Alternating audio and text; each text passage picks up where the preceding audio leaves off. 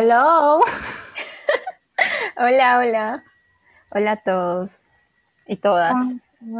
¿Cómo les va? Cuéntenos que esta es su vida. Hace mucho tiempo que no nos hablamos.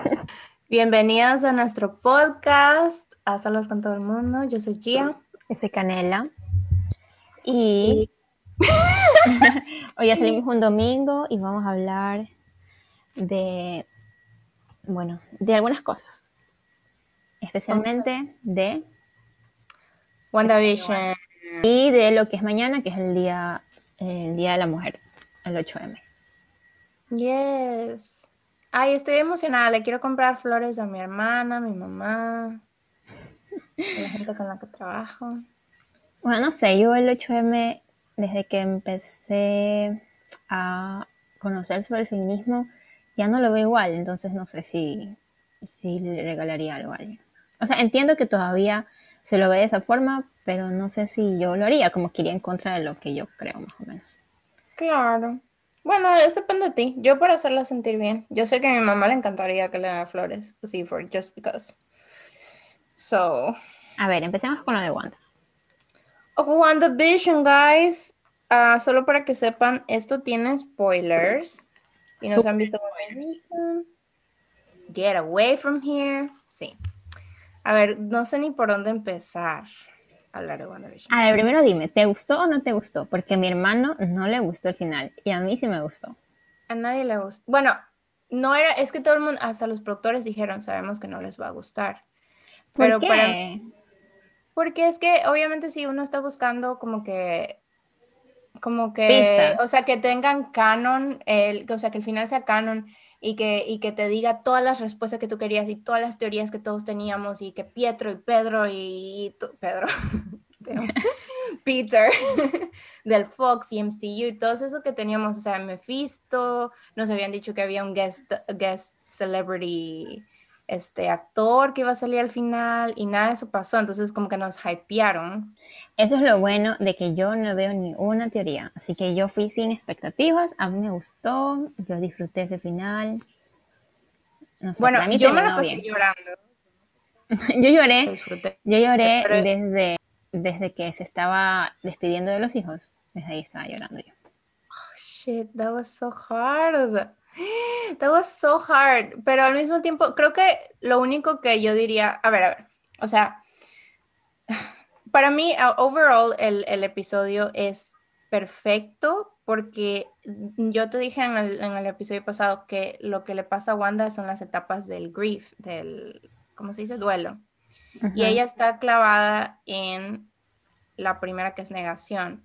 Y realmente entonces como que elaboran en todo eso aparte de que es súper así, o sea, fantástico y tiene superhéroes y todo eso, entonces aparte de eso le añaden, pero el núcleo de la historia es el, el grief que tiene Wanda como personaje.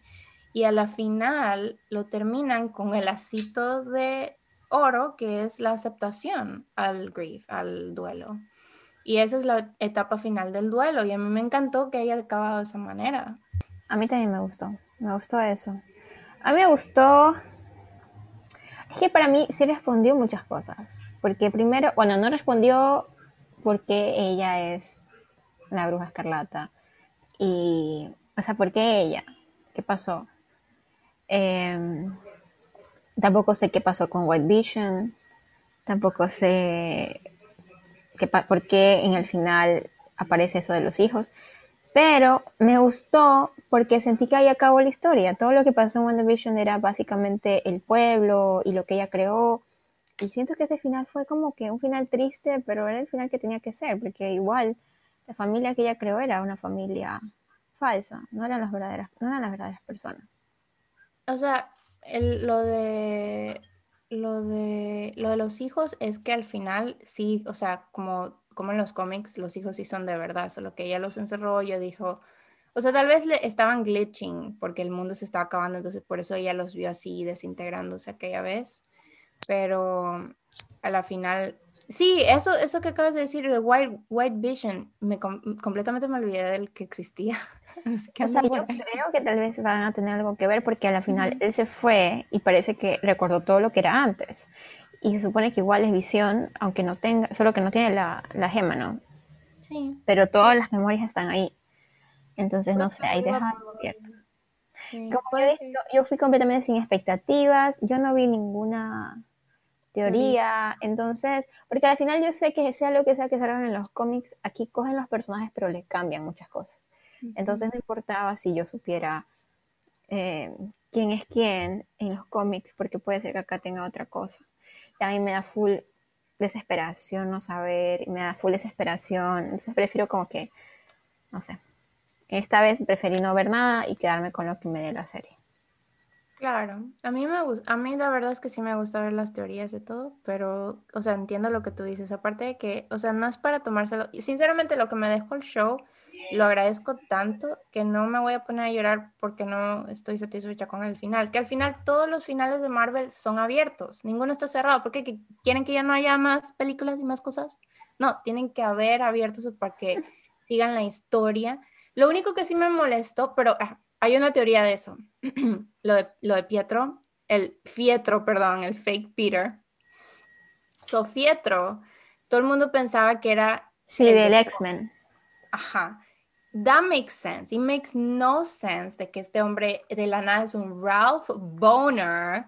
To make a boner joke, guys. Pero lo que estoy pensando es que como se llama Ralph Boner, y todo el mundo en Twitter está diciendo, guys, ¿qué pasa si es que este Ralph Boner era el que Jimmy Woo estaba buscando cuando fue a, porque estaba en Westview, porque estaba buscando un man, ¿no? Que estaba incógnito.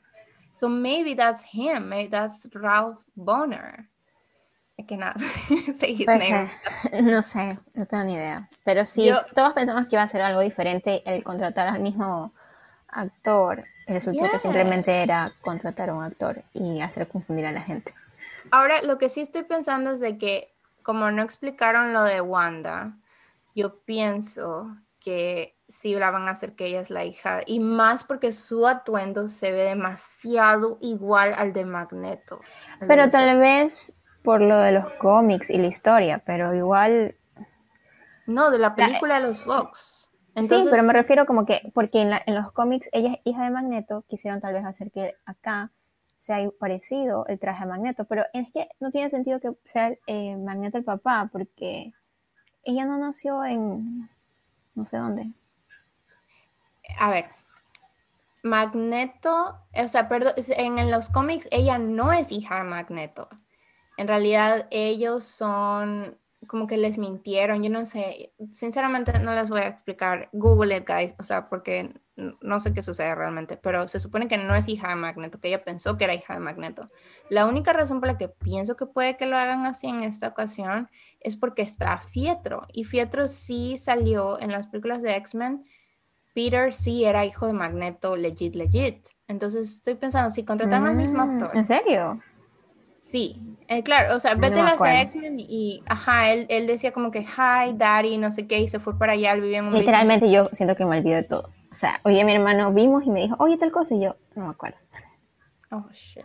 Bueno, este, pues sí, entonces esa es mi teoría, pero en realidad no sé, a la final Igual, o sea, lo, bonito de todas estas historias es que tú puedes colaborar con tu propia imaginación, no necesitas que te digan, sí, esto pasa exactamente como para decir, oh, sí, es lo que pasa. O sea, si tú quieres creer que Wanda es, yo qué sé, I don't know, un X-Men, pues créelo, it's fine, just be happy.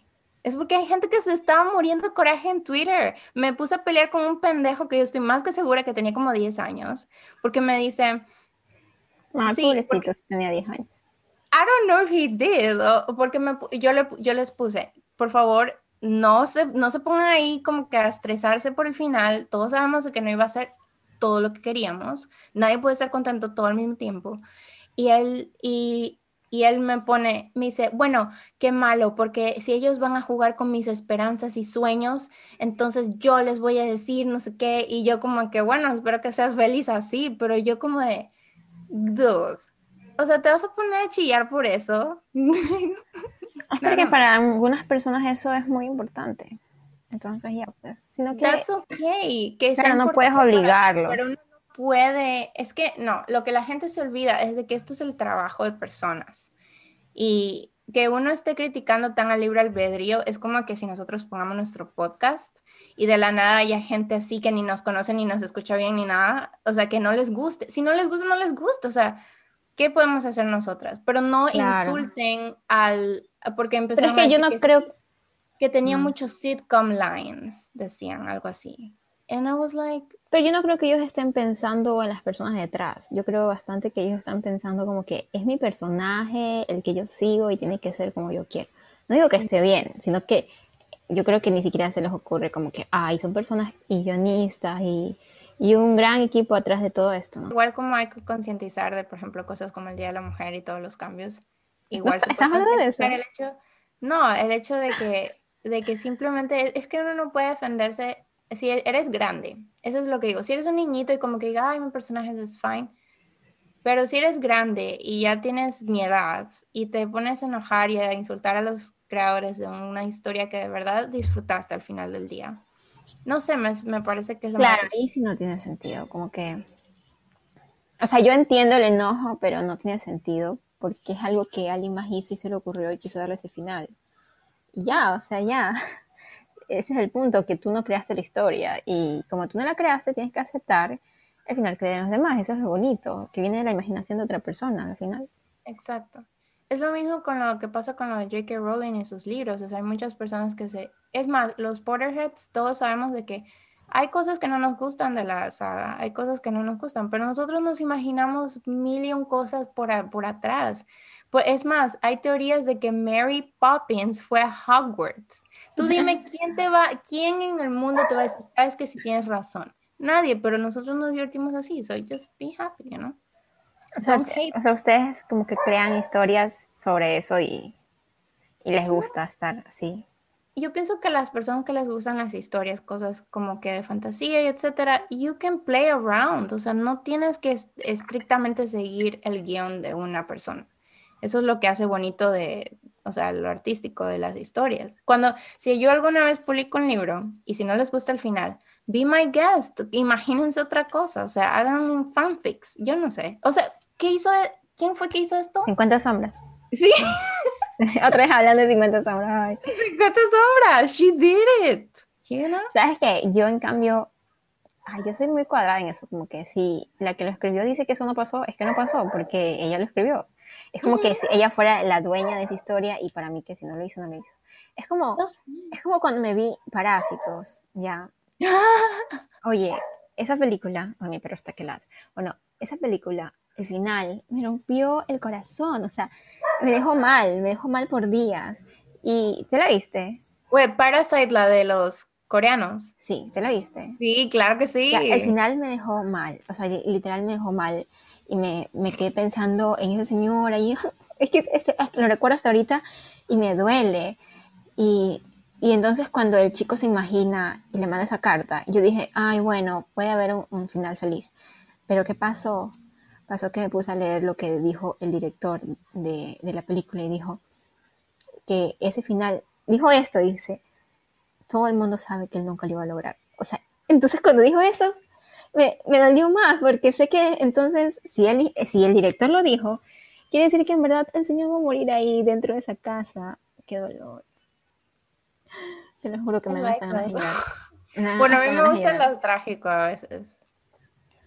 No, qué triste. O sea, yo entendí el coraje del Señor, o sea, vi, o sea, lo vi ahí y dije, o sea, entiendo, obviamente no debió haber matado a nadie, ¿no? pero entiendo de dónde salió todo ese coraje. Y luego pensar que pasó el momento del coraje y, ese impulso que tuvo y ahora está metido en ese lugar.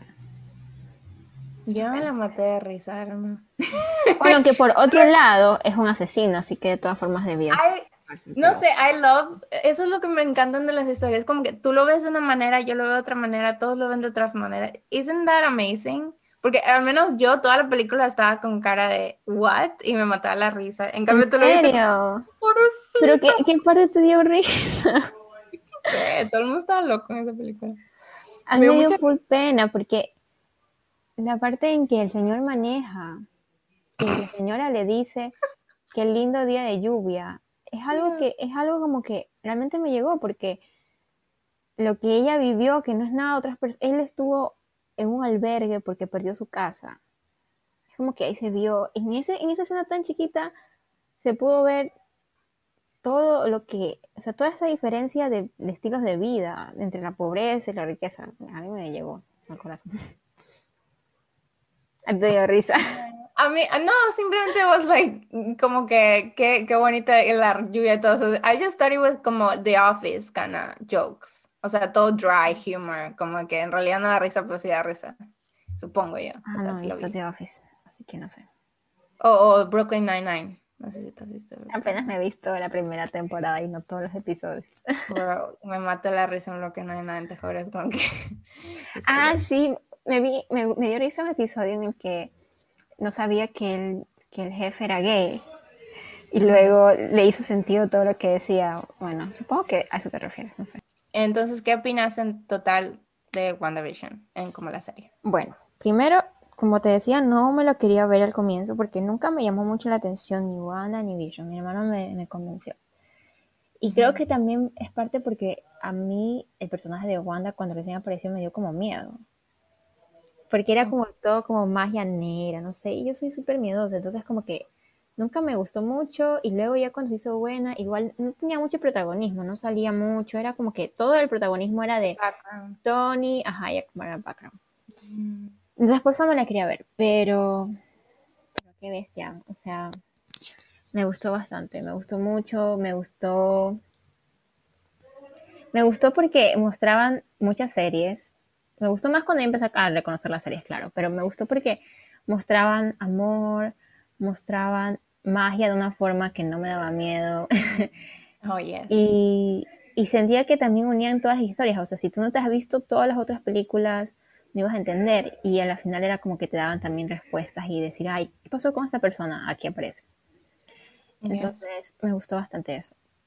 Y el final, como te decía, a mí sí me gustó bastante. Porque tuvo lo necesario de momento en que tú piensas que todo va a salir mal y luego sale bien, pero igual tuvo un final triste. Pero a pesar de que fue triste, no fue un triste como que digo, ay no, ¿por qué? Sino fue, fue un triste como que eso era lo que tenía que suceder, porque no había otra forma. O sea, ella tenía que dejar al pueblo libre, ella tenía que perder a las personas que perdió, porque no puedes vivir en un engaño, no puedes vivir imaginándote a las personas que perdiste por mucho tiempo que tú quieras. Al final no eran ellos. Entonces me gustó esa parte, como que pudimos ver cuánto se sufre y cuánto a la final, no importa lo que hagas, a la final tienes que aceptar lo que sucedió. Y me gustó eso, me gustó como que tienes que aceptar lo que pasó y seguir adelante y fue lo que ella hizo.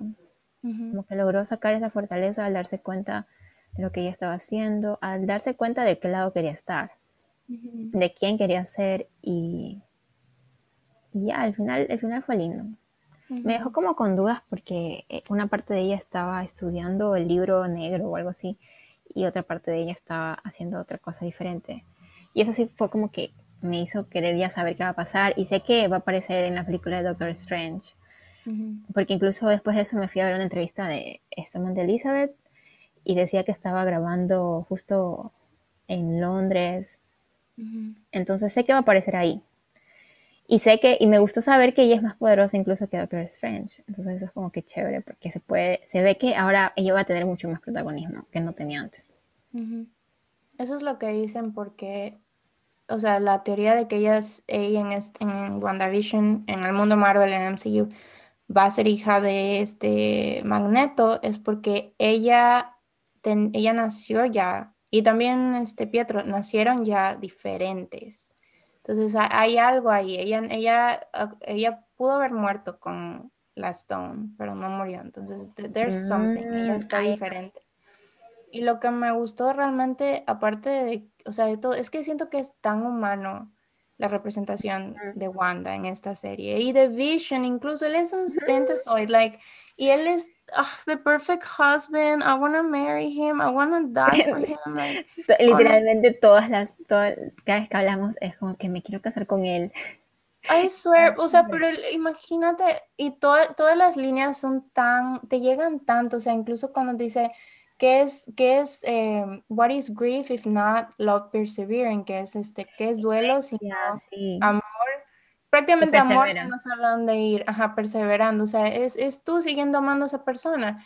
Y esa es la, toda la serie, es la etapa de, de, diferentes etapas del duelo. Entonces al final llega la aceptación, como tú dices, y ya ella acepta que no puede cambiar las cosas, ya acepta que todo el mundo, o sea, que realmente está sola, acepta su soledad, por muy dolorosa que sea, porque así fue que ella perdió a Pietro, no, perdió a sus papás y tenía a Pietro, luego perdió a Pietro y tenía a Vision, luego perdió a Vision y no tenía a nadie, porque sabe, sabrá Dios dónde están los otros, estos pendejos que no ayudan en nada, pero bueno, este, y a la final me gustó también el hecho de que todo el pueblo ese la odiaba, todo la odiaban. Eso no me gustó. lo aceptó, pero eso a mí me encantó porque ella, eso te enseña también, que ella lo aceptó, de que está bien, odienme, hagan lo que quieran, porque ella acepta quién es y sabe y no necesita que le digan lo que es. Y me dejó súper inspirada porque yo no sé si a ti te pasa, pero yo soy el tipo de persona que si alguien no me quiere o alguien no le doy buenas vibras, me carcome en la cabeza. O sea, como que quiero agradarle de alguna manera u otra. bueno, yo pero los tweets, así que por ahí va. ¿Tú eres qué? De las que borra los tweets, así que. yes, you are. Así que te entiendo. Oh, no. Bueno, pues sí, o sea, y ella nos enseñó en ese momento, fue como de que está bien, o sea, si me odian, si piensan que la historia es de que yo soy la villana, that's fine. Y sabes qué, eso me ayudó. Eh, nada más esa línea me ayudó. Yo dije como que, you know what, if I'm the bad guy, I'm the bad guy. I'm gonna move on. Tienes razón, no había visto esa parte. O sea, no me había dado cuenta de lo que podía significar esa parte. Sí, la verdad ese episodio me llegó. Toda la serie, deberías vértela. Yo me la he visto, ya me la vi tres veces. Me la repetí tres veces. O sea, en las noches a veces veo episodios, como son tan cortitos, y te das cuenta de ciertas cosas. Y más el, me gusta mucho el diálogo. O sea, tienen líneas muy preciosas. Y, y cuando le dijo a Vision que you're my sadness and you're Ay, my... Qué Ellos estaban que lloren. sí. Pero fue muy lindo. Hubiera querido que Vision no muriera en Endgame. Estoy más que segura que este White Vision va a ser Vision. Yo siento eso porque se, porque se acordó de todo. Y a la final Wanda tiene una parte de la gema en ella, entonces eso yo no entendí. Hacer algo. metafórico de verdad sí la tiene. Oh, sí, porque ella. Sí, Por, lo que apareció cuando le hicieron los experimentos. Ah, yes, you're so right. Aquí estamos descubriendo todos los secretos. Oh, you're so right. Sí, tal vez sí. Ojalá que sí. Y con tanto dinero que se han ganado con WandaVision, espero que Imagínate que hagan una segunda temporada. Yo sé que es less No creo, porque creo que el éxito es que haya acabado ahí. Yo creo que el éxito es justamente eso, como que son historias cortas. Y creo que quieren sacar algunas otras, ¿verdad? Sé que van a sacar la de. La del amigo de Capitán América. Que te the Falcon and the Winter Soldier. Sí, oh my god. Espero. Y yo nada más digo, estaba en Hot Topic el otro día comprándome mi camisa. Pero ya tengo dos camisas de WandaVision. Y este, y estaba comprando mi camisa y me dicen, ah, ¿quieres una? Es, es, yo, es compra una, te gratis. Y yo, oh, sure. Y me dicen, elige cualquiera. Y tenían una de, de Falcon y este Winter Soldier. Y yo como, mi mente fue como, tú sabes que te vas a enviciar con esa serie cuando Te la compras. Tú sabes, lo vas a comprar anyways. Cógela porque está gratis. Y yo, pero es que no sé todavía, tú lo sabes. Y la agarré. sí. Porque pues, bueno, tú querías hablar de algo de especial de la Día de la Mujer, ¿verdad? Sí, yo quería que este episodio, ya que salía el domingo 7 de marzo, que también incluyera algo del 8M, que creo que es una fecha muy importante.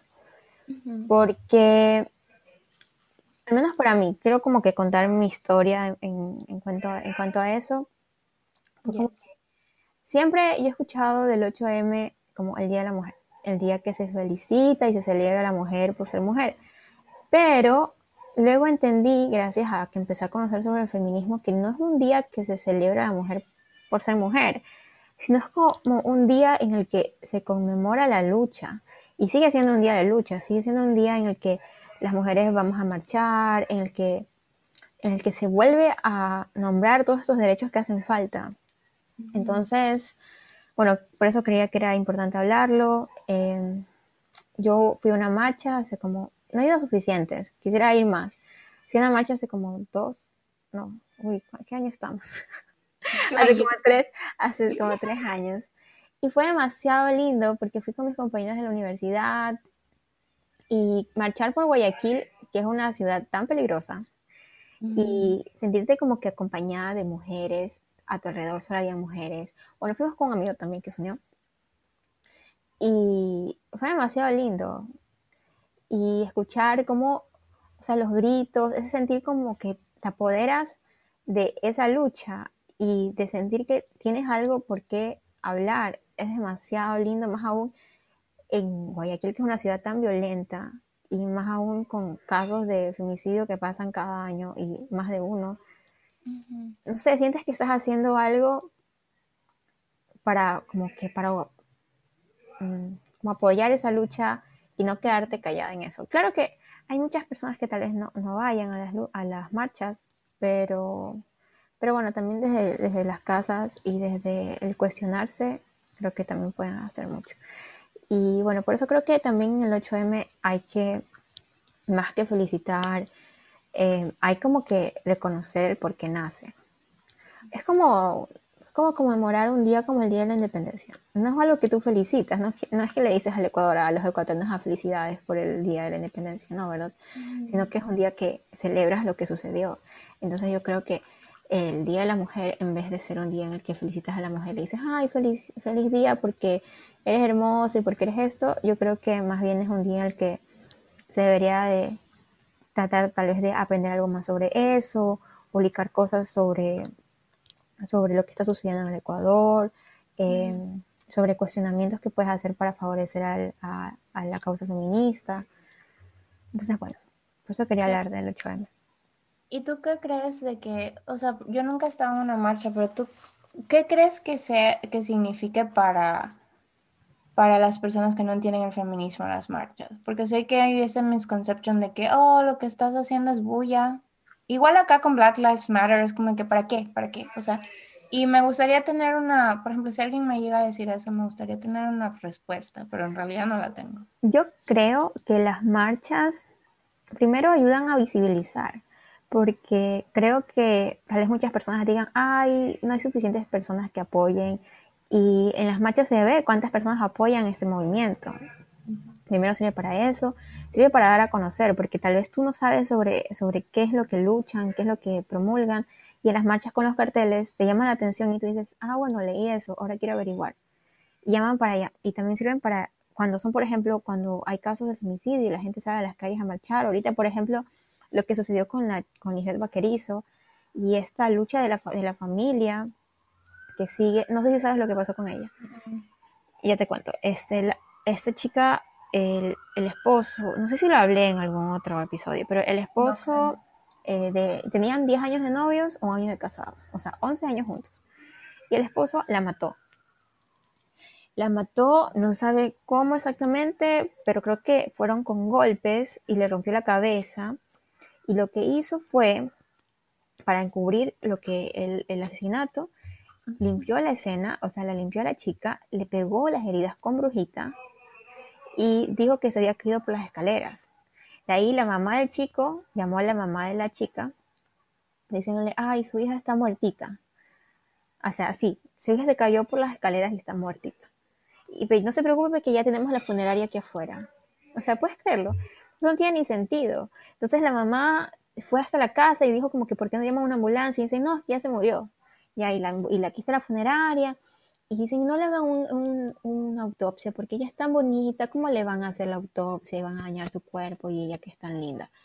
Y, la mamá como que estaba en shock y para esto, el día de la velación, la mamá ya sentía que había algo raro, porque es, es raro que si, si tú estás, si tu esposo se cae en la escalera, tú llamas a la ambulancia, hasta por desesperación y piensas que tal vez pueden hacer algo. No llamas a la funeraria.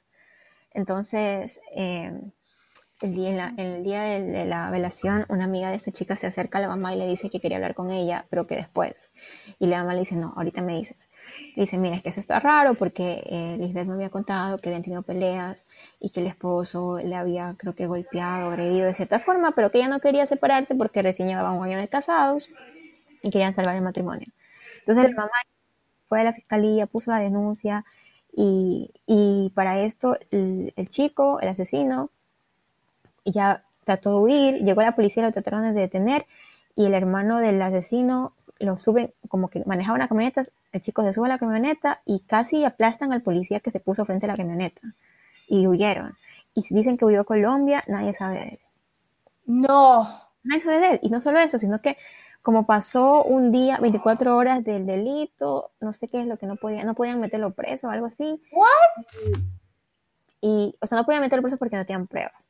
Y para esto, eh, la familia también huyó, o sea, todos huyeron, todos huyeron y no han hecho nada, o sea, y la familia está fuera de, no, no tengo ahorita conocimiento de, de, qué había pasado, sé que habían puesto bastantes impedimentos en la investigación, porque al parecer la familia como que son personas que tienen dinero, y sé que la, la mamá de ella está afuera de, no sé si es la fiscalía, algún lugar así, para luchar para que el caso eh, sigue en pie para que den una alerta, no sé qué, para que este chico lo, lo regrese en Ecuador, pero nadie sabe dónde está. y ese tipo de cosas siguen pasando.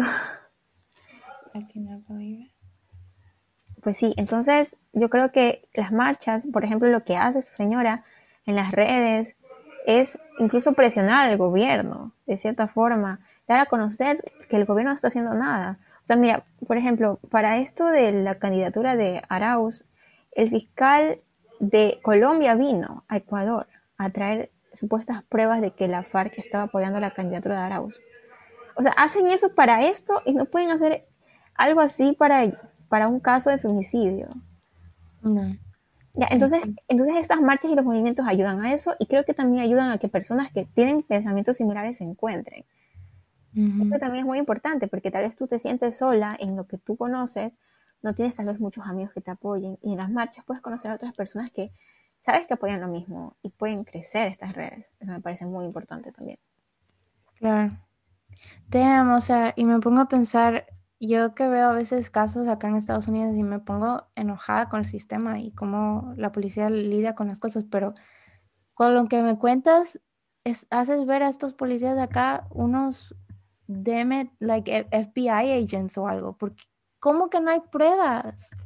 ¿Cómo que no van a hacer una autopsia porque she's pretty? That makes no fucking Pero eso fue lo que dijo la mamá, y digo, la mamá del señor. Claro, porque lo están encubriendo al hijo. I understand, pero para eso está la ley. Es que aquí, donde yo me muero y mi mamá dice, ay, que está bien bonita, no la toquen. Los policías le van a decir, tough luck, señora, coja una foto, le vamos a ver porque su hija no, no, no puede ser que se cayó de la escalera y tiene toda esta... No, es fine. Este, ¿qué te iba a decir? Algo que a mí me, o sea, realmente no es que me hace ruido, pero sí me, me da pendiente. Es de que hay muchas, yo por ejemplo a veces le tengo miedo de hablar del feminismo, solo porque siento que hay muchas como que misconceptions en ese sentido. O sea, por ejemplo, lo que antes se veía como que lo girly, o por ejemplo, eso mismo de que yo pensando en darle flores a mi mamá, a mi hermana, más porque a mí me gustan los esfuerzos que ellas hacen y siento que, siento que, o sea, se merecen ser reconocidas y siento que, oh, that's nice, pero hay personas que lo ven como de, oh, no, sigues con tu mente un poco como que... Sí, mira, yo, yo soy bastante como, no sé si la palabra es tolerante, pero yo no soy tan radical en ese sentido porque, porque sé que no podemos, no, los cambios no suceden de la noche a la mañana. Y, y hay otros significados que le dan. El problema es que también es como que, bueno, es una fecha comercial, es una fecha en la que eh, siguen como que promoviendo estos estereotipos de celebrar a la mujer por ser delicada, por ser hermosa. Y eso es lo malo, pero si tal vez tú lo ves desde ese punto como que quiero hoy día agradecerle a mi mamá por lo que hizo o a mi hermana y tal vez unir ese detalle junto al otro significado, puede ser diferente. Eso es lo que, yo digo, que eso es lo más importante, porque en realidad yo no les doy a ninguna de las dos por ser bellas y hermosas, porque, porque no, entero. Pero lo que más yo digo es que mi mamá levantó su propio negocio este año. Mi mamá pasa, ella tiene una vida muy inestable, yo la quiero muchísimo, pero es que qué fuerte que es, porque nada más ver con todas las que se trae y aún así hace las cosas que hace, y hay veces de que ella misma me hizo unas cosas que yo me quedo como que callada, como que, wow, o sea, la admiro en ese sentido, y, tú sabes de que, o sea, como toda mamá a veces me saca de quillas, de, de casillas, lo siento. Pero, o sea, en ese sentido sí, hay veces de que la miro desde lejos y me quedo así como que wow. Entonces yo sí dije, bueno, le quiero dar flores. Como, como tú lo veas y sientas que le hace tal vez una forma de conmemorar lo que ella hace por ti, por ella misma, igual que tu hermana. Sí, pero eso es lo que tú dices, tú no eres tan radical con tu pensamiento, pero yo sí conocí muchas personas, especialmente en Latinoamérica, que a veces se ponen un poco eh, como un poco agresivas con las personas que siguen con un, tal vez algo que no sea de lo mejor.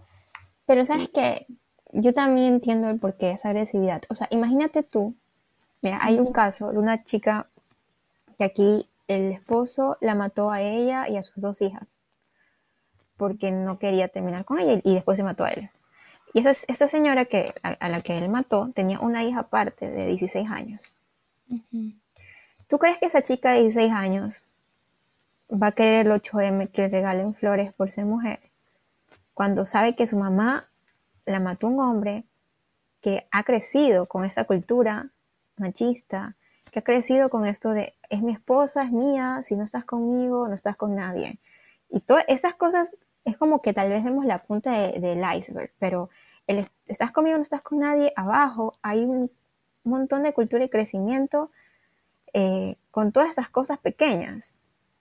Entonces, ¿cómo no vas a estar tal vez ella enojada de que el día que es un día de lucha en el que ella lo piensa y lo ve como hoy día recuerdo lo que le pasó a mi mamá y a mis hermanas, hoy día recuerdo que ella no es la única, hay muchas otras mujeres que les pasó y que tal vez les vaya a pasar porque esto no ha acabado. Y para mí este es un día así importante con este otro significado. Y ver que en otro lugar ponen, yo que sé, un spa como que hoy día es el Día de la Mujer, como tú eres mujer, ven a consentirte. Entonces como que tal vez si tú estás de este lado, de que te digo a esta chica que pasó por todo esto, le, le, le hace muchísimo ruido esta otra forma de ver el 8M. Por eso te digo que tal vez yo no sea muy radical porque lo hago de este privilegio de que no me ha pasado algo así de fuerte. Pero probablemente si le hicieran eso a mi mamá, a mis mejores amigas, estaría con demasiado coraje y por eso entiendo ese enojo. No, yo por eso nunca digo como que hay esas protestas, eh, esas personas locas y golpean y no sé qué, porque tú no sabes la historia. No, no, no, no, no. Yo pienso que ahí ya, o sea, yo no me refería de que las personas que digan, solo digo, por ejemplo, de que, de que, o sea, o sea, y ustedes pueden decirnos su opinión, porque en realidad es un tema un poco controversial en ese sentido, porque hay muchas opiniones diversas. Yo acepto cualquiera, yo acepto la tuya, entiendo lo que me dices y también siento de que tal vez me va a tomar un poco de tiempo como que entender y como que decir, oh, sí, estoy de acuerdo contigo. Porque en mi caso, o sea, de lo, yo a, los, a la edad que tengo ahorita, porque puedo cambiar mi mente después, claro, estoy, yo para mí es como, ok, este, la lucha que tú tienes, o sea, lo que tú pasaste ha sido horrible, pero que yo me enoje con cada una de las personas que, o con cada uno de los establecimientos que digan, oh, es el Día de la Mujer, ven y al spa, que yo me enoje por eso, yo creo que es un poco eh, como que le quita, le resta importancia a la verdadera lucha que es realmente concientizar de, de la violencia hacia la mujer. Porque, o sea, al final de cuentas no estamos peleando, sí estamos peleando en contra de los estereotipos, pero pienso que nos, mm, o sea, todos somos energía, ¿no? Y, y, en lo que te enfocas es lo que más o se arregla o abunda. Y si tú te enfocas más en como de que no, no, es que no quiero que el color rosa esté aquí, supongamos. Entonces realmente estás quitándole esa energía que puedes ponerle a, yo diría como que a las marchas, que son muy, muy importantes, o sea, según me dices especialmente en Latinoamérica, que hay más feminicidios. Yo no sé si aquí se puede decir que hay feminicidios, yo no creo. Aquí, aquí la verdad es que no, no se oye mucho de eso. Pero hay Hay casos de violaciones y asesinatos a mujeres. Hay Así, muchos, sí. como el que tú me habías contado, el de Golden. Pero también, de, o o sea, los hombres también son muy, hay muchas víctimas también de violación. Violación en total, pero todos los violadores son hombres, that's the thing. Y, y hay, y hay, o sea, yo, yo he escuchado tantas historias de violaciones a niños. Aquí Ay, es sí. más eso, es esos, esos rings de pedofilia, esos rings de trata de, de blancas, de, de human trafficking. Aquí es, eso abunda como loco. O sea, tanto que Tampa, donde yo vivo, es uno de los lugares de los Estados Unidos más con más human trafficking. Qué y- miedo, ¿no te da miedo? Claro, por eso es que cierro mi puerta diez mil veces, por eso es que nadie sale, o sea, nadie sale en la oscuridad. Yo, yo trabajo con mi hermana y ahorita en la noche ella se quedó sola y yo le digo, no, te voy a esperar, o sea, no me importa si llego tarde, no, no te voy a dejar sola, porque es, es muy feo de verdad. Entonces, um, incluso hay historias de un niño que se llama, yo no Pero- sé, Johnny. Gosh, no sé si lo has No, oído, escuchado. y él, él fue víctima de, y hasta ahora se lo encuentra. Pero es quiénes, pero incluso puedes saber ahí quiénes son las personas que violan. Aquí sí, ajá, ahí este está el, ¿cómo se llama? Sex, uh, Sex Offender Registry. Entonces, si tú te mudas a un lugar aquí, tú puedes ver si hay personas que han tenido. De verdad. Ujú. Oye, así debería ser aquí también. No sé si se puede. No, es muy bueno, pero, o sea, no pero, pero es muy bueno porque eh, ni bien cometes algo y te tienes, y tienes que firmarte como sex offender, te, se te fregó la vida. No te van a contratar, no te van a hacer Pero nada. lo que digo es que las personas que cometen estos, estos delitos, creo que casi todos son hombres. Entonces ¿Qué te hay, hay algo ahí en, en esa forma de que, que crían a los hombres, que tal vez sus víctimas sean la mayoría mujeres, también niños y tal vez también hombres, que creo que son muchos menos, mucho menos. ¿Qué pasa? ¿Qué pasa en esto de, de, de cómo ven la vida sexual incluso? ¿Cómo ven su posición? Eh, no- no, de verdad que yo todavía Yo no lo entiendo y no sé las causas exactamente, pero hay alguna razón. No creo que porque los hombres sean violadores, no creo en eso. Yo creo que tiene mucho que ver con la cultura. Sí, sí, o sea, tiene mucho que ver con, con el también, ¿cómo es? No es masoquismo, porque eso es cuando te gusta que te hieran, es sadismo, porque sabes que si alguien, y, y yo pienso que eso es como que el núcleo de todo, porque sabes de que si alguien no quiere, si alguien es- no está feliz de lo que estás haciendo, eso les gusta. Eh, o sea, es, es, es una enfermedad, para mí es enfermo, porque, o sea, te gusta ver sufrir a las personas.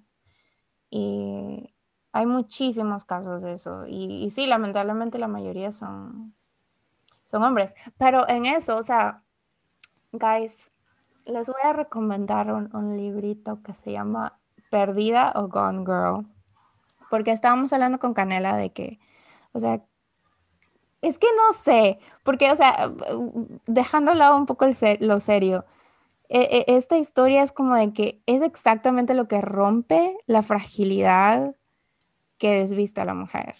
Y trust me, o sea, yo no voy a decir, sí, yo soy como ella, yo soy muy dura, porque yo soy bien pendeja, honestamente. A mí me hacen llorar de la nada, so, soy el peor caso que pueden comparar. Pero cuando la veo a ella, a Amy, la que, la que es la protagonista de esta, no sé si se han visto la película o el libro, se han leído el libro. Man, quiero ser como ella. Yo sé que está bien loca, pero quiero ser como ella, la amo. Entonces, no sé. Pienso que eso es importante también ver en películas y entretenimiento, como que... Sí, pero lo que no me gusta de este tipo de películas es que ponen a la mujer fuerte como loca. O sea, no la pueden poner como una mujer y ya. O sea, como que la mujer o es la madre Mm. abnegada o es la loca asesina. O sea, puede ser una Yes. mujer y ya. You have a point. Entonces, por ese lado, eso no me agrada mucho, pero, Sí. pero claro, entiendo tu punto también. Pero bueno, eh, menos sangriento de mis recomendaciones del libro es Mujercitas. No sé si te has leído. No me lo he leído, pero sé que es un clásico y me la quería leer desde que Rachel lo, lo puso en Friends.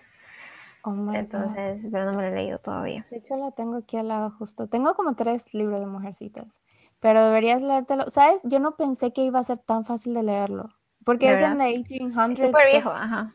Ajá, y yo dije, ah, tiene que tener esto. Sí, eso, eso no me llama, eso, ajá, justo pensé en ella. Por eso tal vez no me llamaba mucho la atención, porque cuando yo me leí Orgullo y Prejuicio, eso fue como que súper pesado, sí, porque era una forma de hablar antigua y era como que... Mm, Aquí no. pero... Es muy simple. Es porque justo a ella le, le pidieron a, la, a esta a Luisa Megalco le dijo él, mira, haz un libro para niñas, o sea, tiene que ser para niñas. Entonces ella, ella tenía que hacerlo un poquito más simple y me da risa porque su contestación de todo fue como, a mí no me caen bien las niñas, yo no sé nada de niñas, yo no quisiera ser una niña y yo solo tengo hermanas y eso es lo único que sé. Bueno, está bien, escribe de eso. Y de eso escribió Ennis Ah, eso es sobre la historia de sus hermanas. Sí, y la hermana... Sus hermanas son así, tal cual. Ajá, ahora, se, se, enemistó con una de sus hermanas, creo que se llama May, porque Amy, o sea, tienes que verte la película o leerte el libro, y si te ves la película... No más spoiler, ya. No, pero, o sea, eh, la hermana May es, se supone que es Amy, y a, May, en la vida real, le dio coraje y dijo, ¿cómo me vas a hacer como Amy? No te puedo creer, no sé qué, y se enemistaron. ¿Y para siempre? No, pero, o sea, de por sí ellos se pelean mucho, o sea, vete Vete Little Women de Greta Gerwig, that's really nice, y vas a ver la, o sea, es la, última. sí, la del 2019. Y más, yo la recomiendo esa más porque añade lo que el libro no, o sea, tiene muchas cosas que el libro no, como que quiso hacer, pero a, justo a Luisa May Alcott no la dejaron hacer. Entonces el final, no te lo voy a decir, no te lo voy a decir, pero el final que tiene la de Greta Gerwig es el final que Luisa May Alcott le quería dar, pero no la dejaron porque... ¿Cómo supo? porque ella lo dijo, porque dijeron, no, eh, tiene que ser así, no puede ser porque es, de mujeres o tiene que terminar de esta manera. Entonces ella... Ay, de ley terminó con todas casadas o algo así. Eh, no, no sé, pero eh, ves la película de Greta Gerwig y ella la termina justo como Luisa May Alcott quiso y también añade mucho, mucho in-depth de Amy. O sea, la autora dijo que no la dejaron terminar el libro como ella quiso y dijo como quería hacer el final y la directora lo cogió y lo hizo así. Sí, lo hizo abierto para... Es que tienes que ver todo, porque realmente hay como dos finales, que tú puedes elegir cualquiera. O sea, es tan bonita la película y lo bonito que todo el mundo le gusta es de que ponen mucho que eh, a Amy en el libro la hacen ver muy shallow y como la chica girly, como la que es, una, es una tonta y qué sé yo. Y en cambio en la película de Greta Gerwig la hacen ver, o sea, con sus razones de por qué ella piensa como ella piensa. Es so amazing. Cuando les digo, guys, que mi papá se lo hice ver en Navidad en He Cried, I'm so proud that he cried. Él estaba tan invested en la película. I swear to God, he was like, y pero, y Joe, y Lori. No digas. Te lo juro. No, no te voy a decir nada. Pero esos son los nombres. Ay, ok. Espérense, déjenme decirles unas cosas. Canela cada rato en todos los episodios está, no me digas, no me spoilees, no me spoilees. No le spoileaba nada. Pero al otro día estábamos hablando de Bridgerton y me dice, ya me leí todo en Wikipedia de qué se trata todos los libros. Y yo, Canela, cántame. es que me quedé como que, ¿qué? Ya, o sea, quiero saber qué pasa. Mira, es que, ¿qué pasa? Hay, yo tengo como que dos formas de ver series, ¿ya? La primera forma es, y todo depende de la serie. Por ejemplo, la primera forma es ver una serie que ya empezó, que ya todo el mundo sabe al final, yo no saber nada, y quedarme sin saber nada. Y verlo todo porque sé que la serie es buena y sé que si me hago un spoiler me voy a dañar el final. Por ejemplo, ahora me estoy viendo Breaking Bad y sé que es una serie que ya todo el mundo se ha visto y que incluso no sé si debería decir que me la estoy viendo porque no quiero que me hagan spoiler. Em, y no me hago ningún spoiler, a pesar de que, pero estoy muy tentada a hacerlo porque la serie es muy violenta en algunas partes y yo no disfruto de las series violentas, entonces ahora estoy como que en pausa, porque aparece una parte como que ya mucho golpe, mucha cosa y fue como que dije, no, ya no quiero seguir viendo por ahora. Estoy a un poquito de hacerme un spoiler, pero no lo haré porque dicen que es muy buena y que entonces quiero dejar eso para poder disfrutarlo. Y la otra forma de ver series es, la serie es buena, pero no, no suficiente como para esperar, porque no sé, o sea, como para esperar qué va a pasar. Entonces, por ejemplo, me pasó con Bridgerton, que sí me gustó, que teníamos que hablarlo de otra, en otro episodio. Pero dije, ok, o sea, ya dijeron todo lo que tenía que decir en la serie.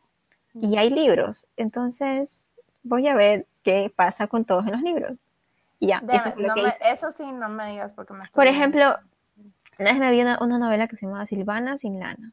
Una novela, creo que era mexicana o algo así. Eh, creo que era de Televisa. Bueno, La cosa es que esa novela me gustaba y la disfrutaba, pero yo quería saber el final. Entonces lo que hice fue, me vi el final y luego seguí viendo toda la serie. Pero eso se lo hago con series, con libros nunca. Con libros no podría hacerlo, es imposible.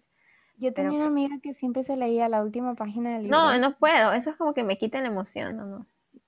You know who you are si estás escuchando este, este, tú sabes quién eres. La loca se leía la última página del libro y yo siempre me la quedo mirando y le digo, ¿Are you okay? Y me dice, no quiero que me sorprenda nada. Y yo, ok.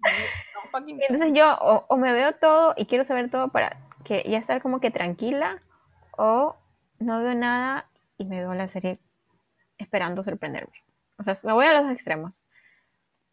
You're insane. That's, that's the thing. un poco Pero nada más es porque todo el mundo va a decir, ay, esta Gia mala siempre le quiere spoilear porque ella está. No. no, ella está loca. O te iba a decir, mira, o algo que me encantaría saber tu opinión. Y no creo que, no te la voy a recomendar, ni te voy a decir que te veas la miniserie ni nada, porque tú no te ves nada de lo que te digo. So, se llama, es un libro que se llama The Phantom Prince y es basado, bueno, no, perdón, es el memoir de la eh, de la ex novia o novia o long time girlfriend de Ted Bundy. Do you know who that is? Sí, sí, sí. Ok. ¿Es un libro de la, de la novia con la que tuvo la hija? Eh, yes. O sea, con la que... Lily Collins. ya, ah, ¿te viste esa película? No, no me la vi, me vi el documental de que apareció en Netflix. Y me leí la historia. No me la vi, ni siquiera, ni siquiera me vi todo el documental porque me pareció muy raro. Ese documental está bien mal hecho. Bueno, todo el mundo le gusta, pero a mí no me gustó. Pero ah, él, Ted Bundy, literally is a piece of shit and nobody should know about him, ¿ok? Pero por si no saben quién me da full miedo, me da full miedo porque el man era súper agradable y a veces uno se fija bastante en, en, en, la, en, la, apariencia. Y él era guapo, era agradable, era amigable y uno dice, ok, si no tengo ni siquiera ese feeling que uno le da cuando alguien es malo para fiarme de si me va a hacer algo o no, ¿qué tengo? No tengo nada, me pueden matar. Es creepy. Bueno, a ver, cuenta quién es Ted Bundy. Para los que no saben quién es Ted Bundy, este es un asesino serial entre los 70, late 70s, o sea, los, el final de los 70, principios de los 80. El tipo hizo madres y desmadres por no sé cuántos estados en Estados Unidos, empezando por Utah, luego se fue por allá, por Seattle, luego terminó, terminó muriendo acá en Florida, para que les digo. O sea, él andaba viviendo, living la vida loca he really didn't give a shit. Entonces, o sea, no les quiero, si me voy en detalles de todo lo que hizo de cada asesinato, porque me lo sé, porque te juro, o sea, estaba súper obsesionada, no con él, pero con su novia. Él, él, Elizabeth Kendall, que fue la novia de mucho tiempo, muchos años, que uno diría, ¿no te das cuenta que tu pareja está cometiendo tremendas atrocidades? ¿Cómo no te das cuenta? Y me interesó muchísimo su historia. Y este libro que se llama The Phantom Prince lo escribe ella y lo escribe su hija, ya que está hija. Las dos, contando su historia. Oh, me lo voy It's so good. Me lo leí tres veces para que te digo porque ella es el tipo de mujer que, o sea, me siento súper identificada. Ella era, ella es, es muy honesta y decía mucho sobre de cómo este hombre con tanta seguridad en sí mismo llegó a ella que tenía muy poca seguridad en sí misma.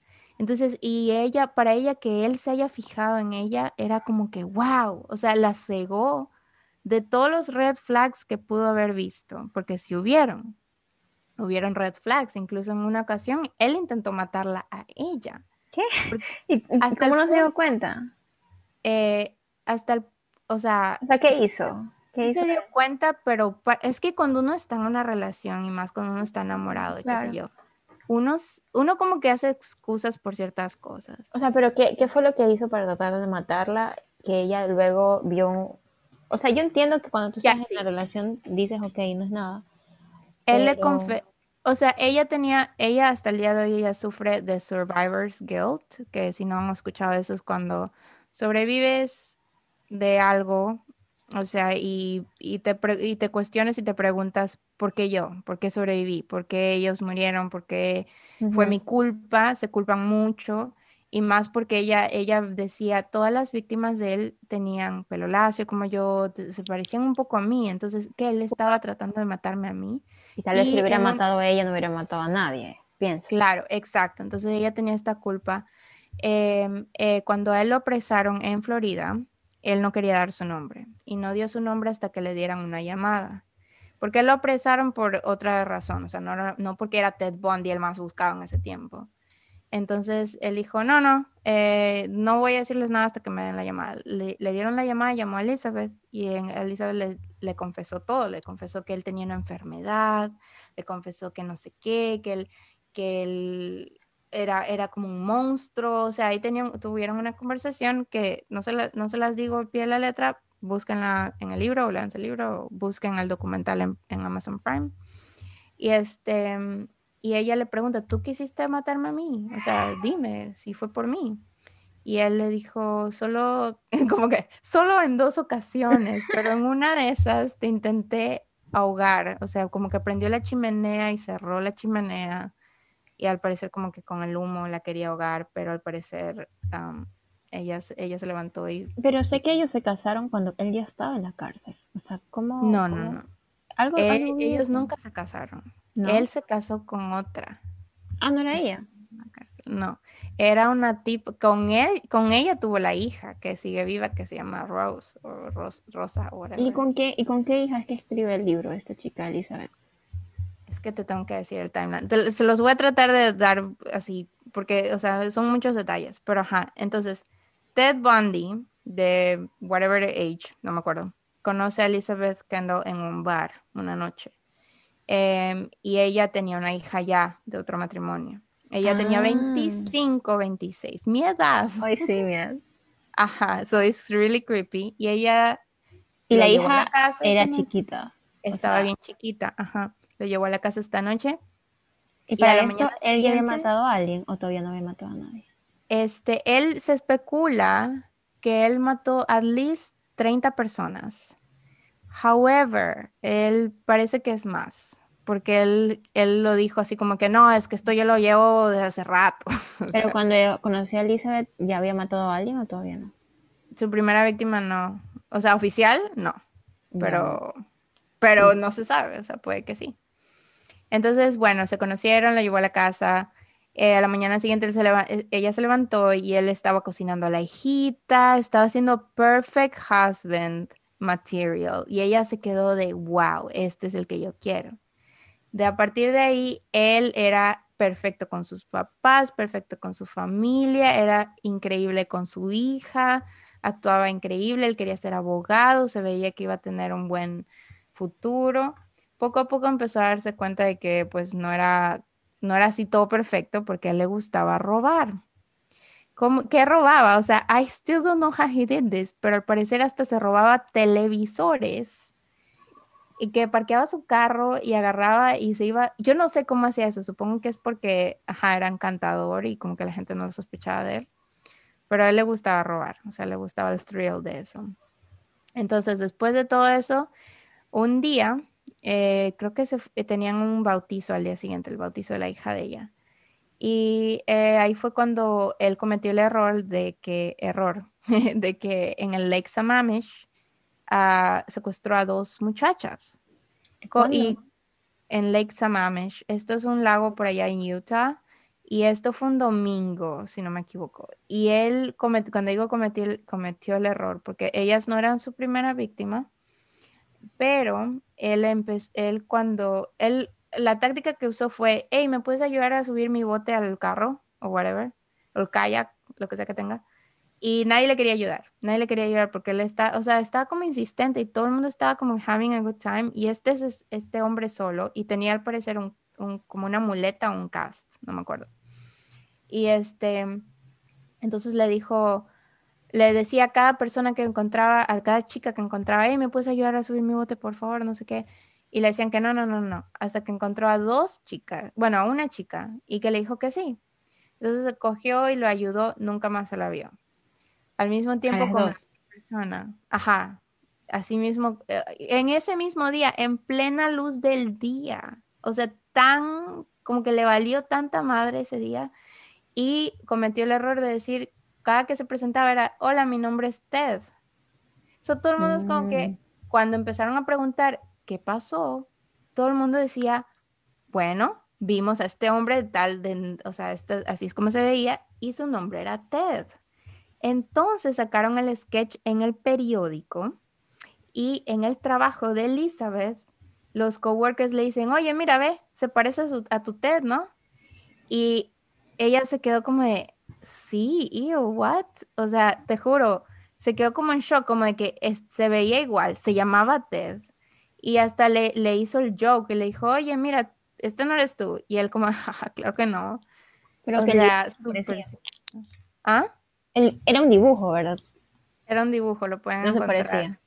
No se, se parece a Zac Efron, A ver, se parece a Troy Bolton. Sí se parecía, pero bueno, no sé. Y bueno, para cuando lo sacaron de Line, o sea, ustedes saben cuando, cuando te meten en la cárcel, te, eh, se ponen a una persona, un testigo, y ven a un montón de hombres y, te preguntan cuál fue.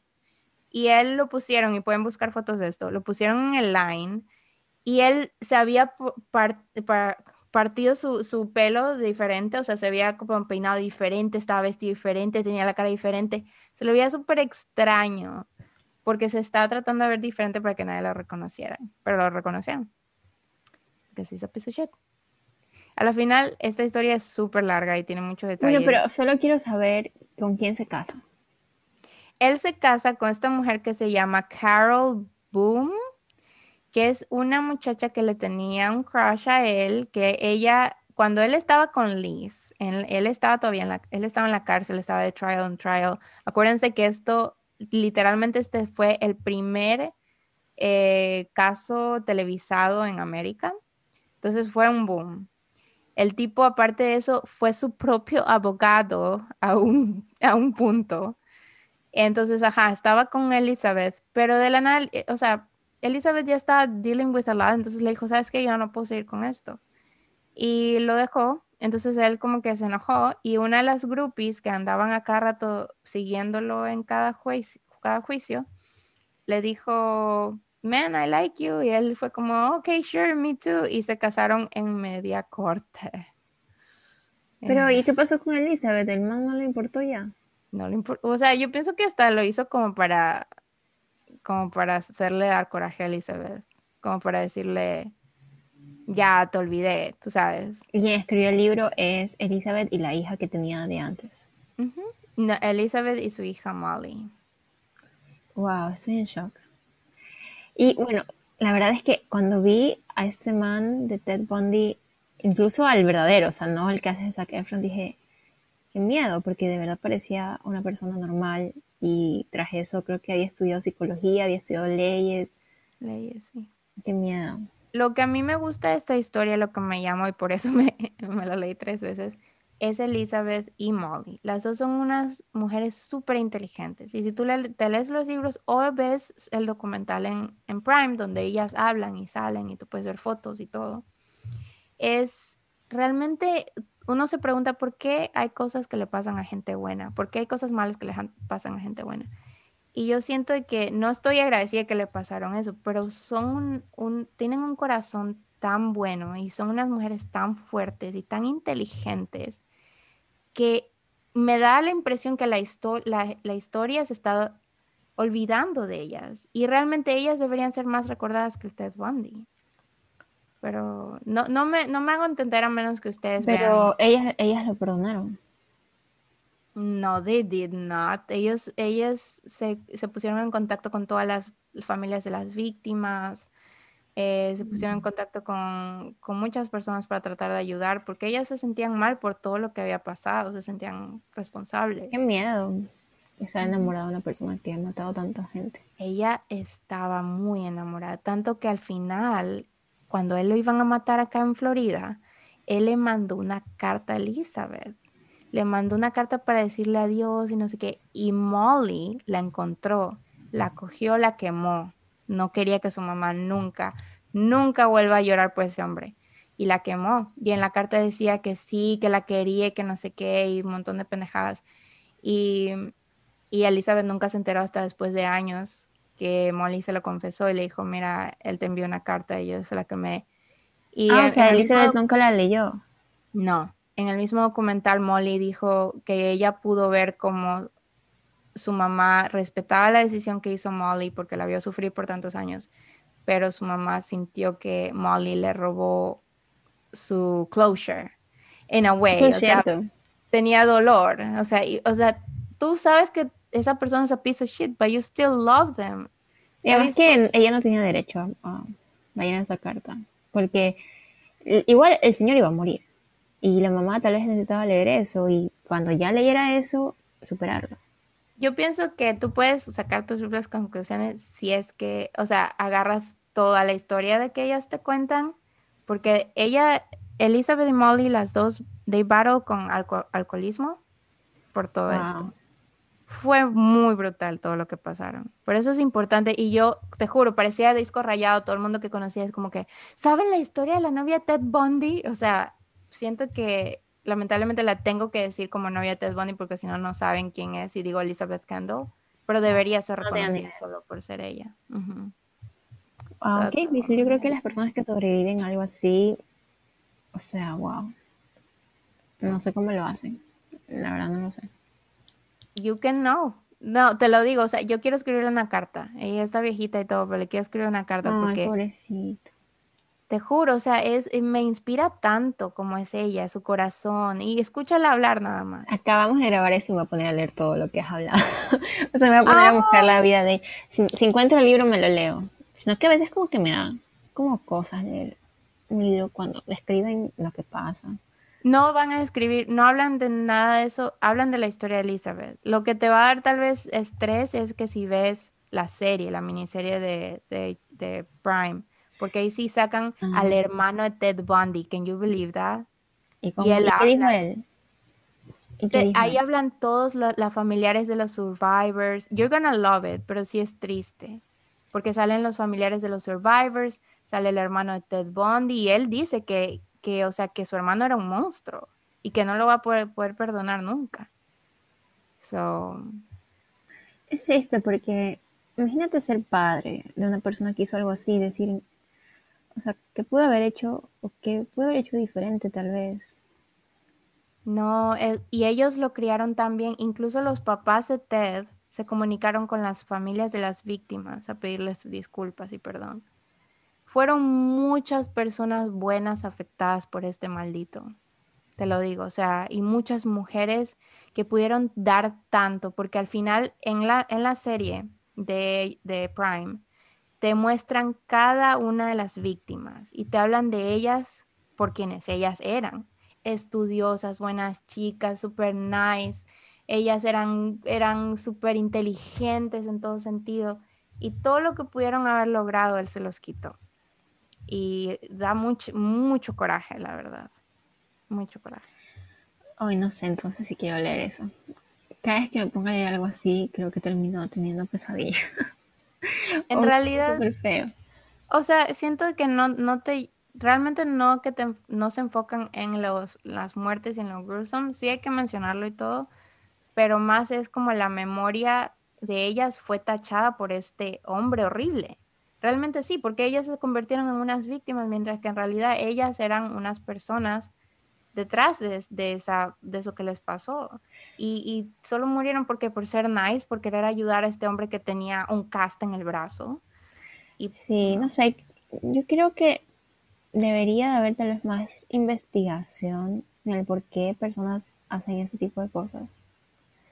O sea, por ejemplo, los asesinos en serie. O en sí, cualquier, cualquier violador y asesino. No, no, no entiendo. Eso me parece demasiado fuerte. Demasiado fuerte. Sí, pero sí es que, o sea, de verdad, sí, pensando en el Día de la Mujer, me acuerdo mucho de que yo le recomendé esto a mi papá y, y tienen muchas historias inspiradoras de mujeres eh, muy fuertes, especialmente en el, si se pueden, si pueden buscar el, el, la miniserie de Prime, de Amazon Prime, que es con el, eh, sale exactamente Elizabeth, sale Molly, salen todos hablando, los familiares de las víctimas, y son historias que yo pienso que vale la pena visitar y, saber quiénes son estas personas. Pues sí, sí. Creo que el 8M también se puede ver como un día para, para averiguar más sobre sobre lo que estamos hablando y sobre lo que las dudas que tú tienes. O sea, hacerte las preguntas como que si eres hombre, preguntarte qué estás haciendo, qué, o sea, me refiero en relación al, feminismo, qué es lo que tú estás diciendo, qué es lo que tú compartes, qué es lo que defiendes. Incluso, no sé, los comentarios que tienes, incluso dentro de tu propia familia. Dentro de tu propia familia también es muy importante porque, porque creo que en la familia, en tus espacios pequeños, tal vez con, tu cuestionamiento y con tu ejemplo y con tu voz, porque no puedes negar que al ser hombre tienes otro poder en tu voz que podrías utilizar, o con tus amigos. Por ejemplo, los, jóvenes que se pasan videos de, chicas eh, desnudas y todo ese tipo de cosas, dejen de hacerlo. O sea, dejen de compartir y dejen de culpabilizar a la chica. Y creo que si te pasan, si te pasan a ti un video y tú eres hombre, en vez de decir, ay, mira, qué pena esta chica, qué tonta, ¿por qué lo hizo? Dile a este chico, sabes que no me lo pases. No me lo pases, eso no está bien. No compartas esas cosas, es privacidad de otra persona. Y no hacerlo, y no criticar a la chica. Pero creo que hay muchas cosas que pueden hacer los hombres para ayudar, para cuestionarse las masculinidades. Justo hay una página en, Instagram que yo sigo, que me gusta mucho, que no me acuerdo exactamente el nombre, déjame ver si lo, si lo busco para, decirles a las personas que nos escuchan. Es una página donde te dice cosas sobre masculinidad y, y te hablan también sobre como que qué puedes hacer, qué estás fallando y qué puedes hacer. Y eso me parece súper bueno porque tal vez hay hombres que dicen, ok, quiero apoyar, pero no sé cómo. Y, no sé, creo que eso es algo que puede ayudar a los chicos que quieren realmente interesarse en vez de decir, en vez de criticar, porque lo que más escucho últimamente, incluso de, mismas mujeres, como que, ay, eh, no, no tienen que defender solo a las mujeres, sino a todos. Eso me enoja. Ay, no, es, es, lo mismo que acá el, el Black Lives Matter. Es como, no, all lives matter. Es like, we fucking know, that's what we mean, pero Black Lives Matter es porque literal, you're not being, o sea, tú tienes un privilegio por tu test. Y porque tú no te veas afectado no significa que ahora tú tienes que decir, ay, yo también, o sea, es, es, algo tan inmaduro en mi opinión que te digan como que no, no defiendan a las mujeres, defiendan a todos. O sea, then we're not gonna do anything. Pero, you know what? You do you, is fine. Be happy. no sé, nos a cancelar. ya, ya lo encontré. la página que te dije se llama De Machos a Hombres. Y es una página súper buena, síganla. Eh, da bastantes ejemplos de preguntas que se pueden hacer los hombres y de cosas que pueden hacer en, sus espacios, entre amigos, en familia. Me parece súper bueno hacer esas preguntas. Y si eres mujer también, si eres mujer por lo menos con que no, eh, con que no critiques, con que no o sea, creo que es como una especie de traición a las mismas mujeres ser mujer y, criticar de, una manera, no una manera como constructiva y decir, mira, esto que hiciste eh, no, no ayuda. Por ejemplo, hoy día vi una crítica que hicieron a una artista ecuatoriana que se llama Dayanara, algo, no me acuerdo el apellido, que hizo una canción con el ritmo de este performance de un movimiento chileno, que creo que es chileno, que se llama La Tesis, que hizo esta canción que se llama El violador eres tú. ¿Lo conoces? ¿El que El violador eres tú. Oh, un montón de mujeres se pusieron en una plaza en Chile protestando contra cómo el gobierno no ha hecho nada para los femicidios o algo tiene relacionado con eso y se pusieron una venda negra, hicieron un baile y decían la culpa no era mía, ni cómo está, ni dónde estaba, ni cómo vestía. ¿Ya? Y este, este mismo performance se replicó en algunos otros lugares del mundo. Entonces esta, esta artista ecuatoriana tomó ese ritmo para hablar de, la, e, de su ex, o sea, como decir, sí, y yo fui la tonta, o sea, como que tomas algo tan importante que es este performance con un mensaje como no, no, que la culpa no es de la víctima, que no hay que revictimizarla, que el culpable es el violador, el culpable es el Estado por la falta de políticas que ayuden a parar la violencia contra la mujer, toma esto y la hace una canción de pop reggaetón hablando sobre el ex. Entonces, por ejemplo, hay una crítica que se le puede hacer de mujer a otra mujer diciendo, oye, ¿sabes qué? Si no vas a luchar, por lo menos no estorbes haciendo algo, tomando algo tan importante y que nace del dolor de unas mujeres, tomarlo por una canción de pop reggaetón donde no envías ningún mensaje. O sea, ya, entonces ahí, bueno, eso es una crítica que puedes hacer, pero si eres mujer, no es una crítica diciendo, ay, son locas y no saben lo que hacen y por qué defienden a las mujeres y no a los hombres. O sea, parece como una traición.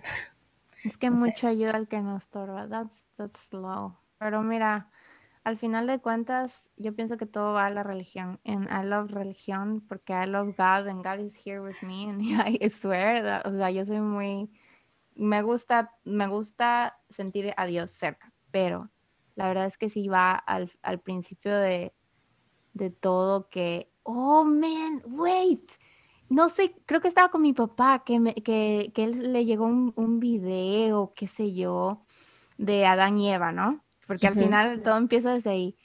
Y que Adán, eh, perdón, y que Eva era una, una seductora que le había dicho a Dan, pero Dan no hubiese hecho ningún pecado si Eva no estuviera ahí. Y yo de, Padre, what are you listening to? And he's like, I don't give a shit, I don't know, let me just close this. Te lo juro, that was so dumb. Pero desde ahí empieza todo. Porque yo me acuerdo esta chiquita que todo el mundo me decía, no, es que las mujeres son manipuladoras. Vas a ver, porque mira a Eva. Y yo como, pobre Eva, like, first of all, she's not here to defend herself. Sí, so. bueno, yo creo que muchas cosas que aparecen en la Biblia y la religión son historias que vienen a defender lo que, la, como que a mantener esta zona de confort y este status quo, como dicen, para que no cambie nada. Como que para mantener a las mujeres donde están, a los hombres donde están. Por ejemplo, cuando tú te casas, hay dos pasajes en la Biblia que, que siempre se leen. Uno uh -huh. es el que dice como que el amor todo lo puede y no sé qué, como el amor es, es honesto, es pasivo, es no sé qué, no sé cuánto. Y hay otro en el que habla sobre, eh, sobre que el hombre es la cabeza del hogar y la mujer tiene que hacerle caso. Ese ahí me estresa. Ya no lo puedo escuchar, ya no lo puedo escuchar. Eso que yo antes iba bastante a la iglesia y todo y te dan la explicación de que, de que tiene otro sentido, pero, o sea, es difícil. Sí, dicen que es como que si tú confías en que el hombre es bueno y él va a pensar en tu felicidad y entonces tú piensas en la de él. Pero igual, o sea, es difícil darle otro significado cuando te dicen como que la mujer hace caso al hombre porque sí, es que me dan yeah. hasta de buscarlo. De buscarlo. No, y al final, sí, mira, si esperas lo mejor a veces de las personas, terminas mal. So don't be, be paranoid all the time, like me. No, I'm just kidding. Solo, no sé, no pienso que sea, que debas esperar todo bien de todos porque a veces necesitas tener un poco de, de cuidado.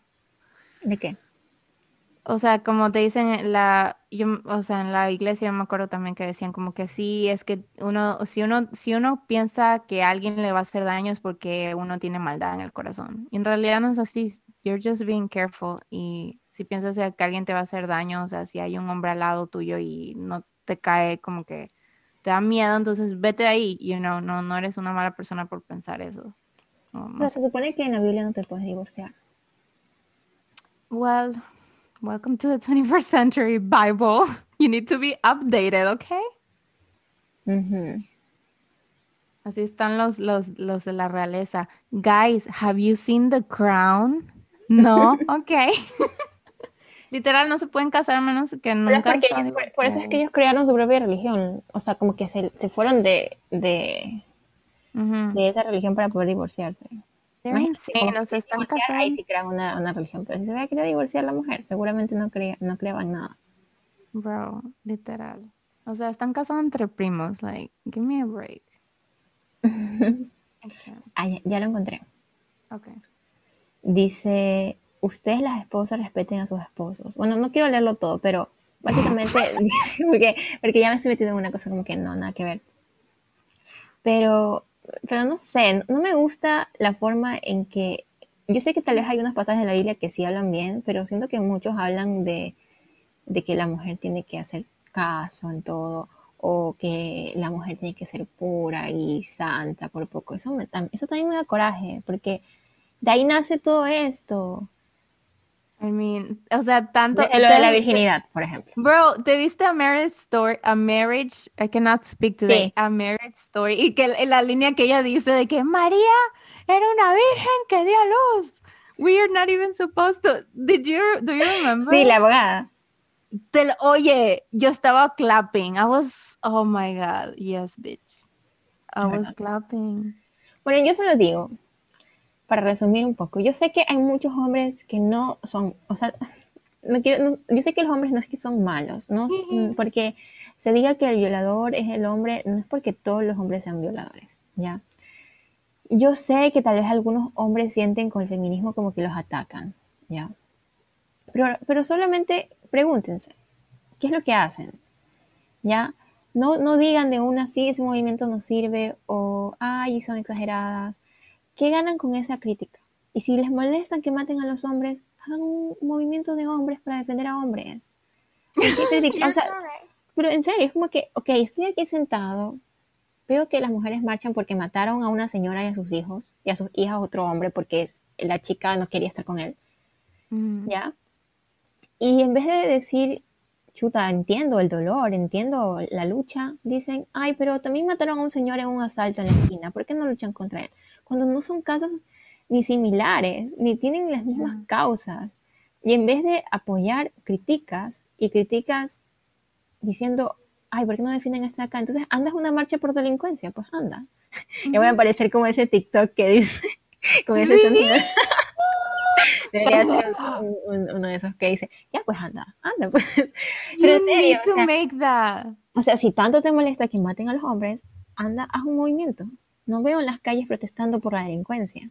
No los veo en las calles protestando por porque maten a otros hombres, pero sí los veo en sus casas y en sus espacios, en sus espacios cerrados, criticando a otras personas y a mujeres diciendo, ay, ¿por qué ni una menos? No, nadie menos. Eso me da demasiado coraje, demasiado coraje. I need you to make, necesito que hagas ese sonido. No lo sé. Se va a ir viral, literal. Pero bueno, eso me enoja y, y quiero que ahora estoy segura que muchas plataformas eh, en Instagram, en Facebook, se van a tomar muchas mujeres para hacer esta concienciación del movimiento y de lo que significa la lucha y de lo que hace falta y de la cantidad de femicidios que ya vamos tres meses y, seguramente ya hay algunos. Por ejemplo, eso que se supo hace poco en, en la Sierra, creo que fue, en un lugar que se llama Puerto Quito, donde muchas niñas eran vendidas en un barrio y, niñas eran violadas por sus primos, tíos, vecinos e incluso vendidas. Ese tipo de cosas averigua y, si, y entonces pregúntate qué está sucediendo en vez de criticar, porque ¿quiénes son las que defienden eso? Los movimientos feministas. Oh, y bueno. I can't believe that's happening. Sí, es muy triste. Qué feo. Mm. Bueno, tienes toda la razón. Tienes, deberías, eh, tienes algunas recomendaciones para todos nosotros. O sea, yo me incluyo porque yo no soy experta en absolutamente nada. Lo que sí hago es cuestionarme. Y como feminista, eso es mi aportación. O sea, me cuestiono siempre todas las cosas que yo vivo. yo creo que mi recomendación, puedo contar un poco cómo yo empecé y cómo ha sido mi... O sea, yo no, no es que me he puesto a leer un montón de libros, leo las cosas que van surgiendo y que me voy interesando.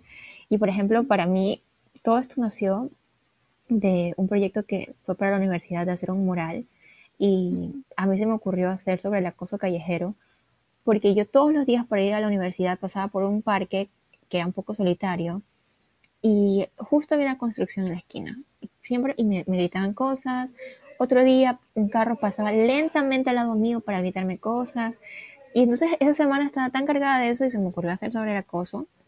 Y claro que para hacer el proyecto teníamos que tener un marco teórico. Entonces yo no sabía del feminismo, no sabía que esto se llamaba eh, acoso callejero, no sabía que era el micromachismo. Y, y fui averiguándolo así a, medida que iban surgiendo este tipo de cosas. Claro. Y, y la verdad es que el feminismo para mí es muy importante porque me ha hecho dar cuenta no solamente se me ha hecho dar cuenta que lo que a mí me molesta y me duele no solo es conmigo, es con muchas otras personas y que incluso y pensar como en colectivo, no pensar solo en mí, como que pensar, si yo hago esto y lucho por esto, no va a beneficiar solo yo, voy a ayudar a otras personas que tal vez no tienen mi voz.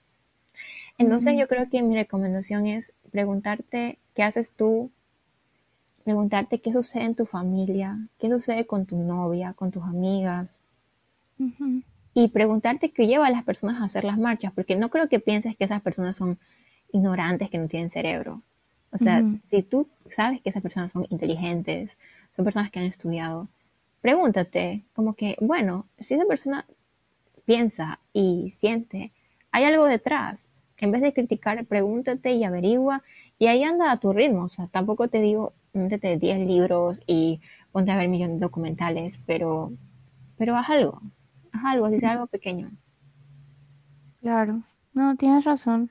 Para, y, y es algo que yo también quiero hacer. Para, yo en lo personal, yo aprendo, y siempre lo he dicho, de manera un poco más eh, visual o artística y para educarme a mí misma siento que solo aprendo de esa manera. Por ejemplo, yo sí agarro y me pongo a buscar documentales o cosas o películas o cosas así que me ayuden a entender la, lucha que, se ve en todos los días. Entonces, la única que puedo pensar en estos momentos eh, para concientizar mucho es eh, Jane Doe, que está en Netflix, si no me equivoco, y es mucho del human trafficking, especialmente en mujeres. Entonces, eso es algo que yo me voy a ver, a volver a ver, solo para como que mantener fresca mi memoria y saber de que esto está pasando y por mucho que no me esté pasando a mí, no significa que no, no me vea afectada y que es una lucha que debo tomar parte. Yo les puedo recomendar algunos, eh, algunas ilustradoras en Instagram que yo sigo.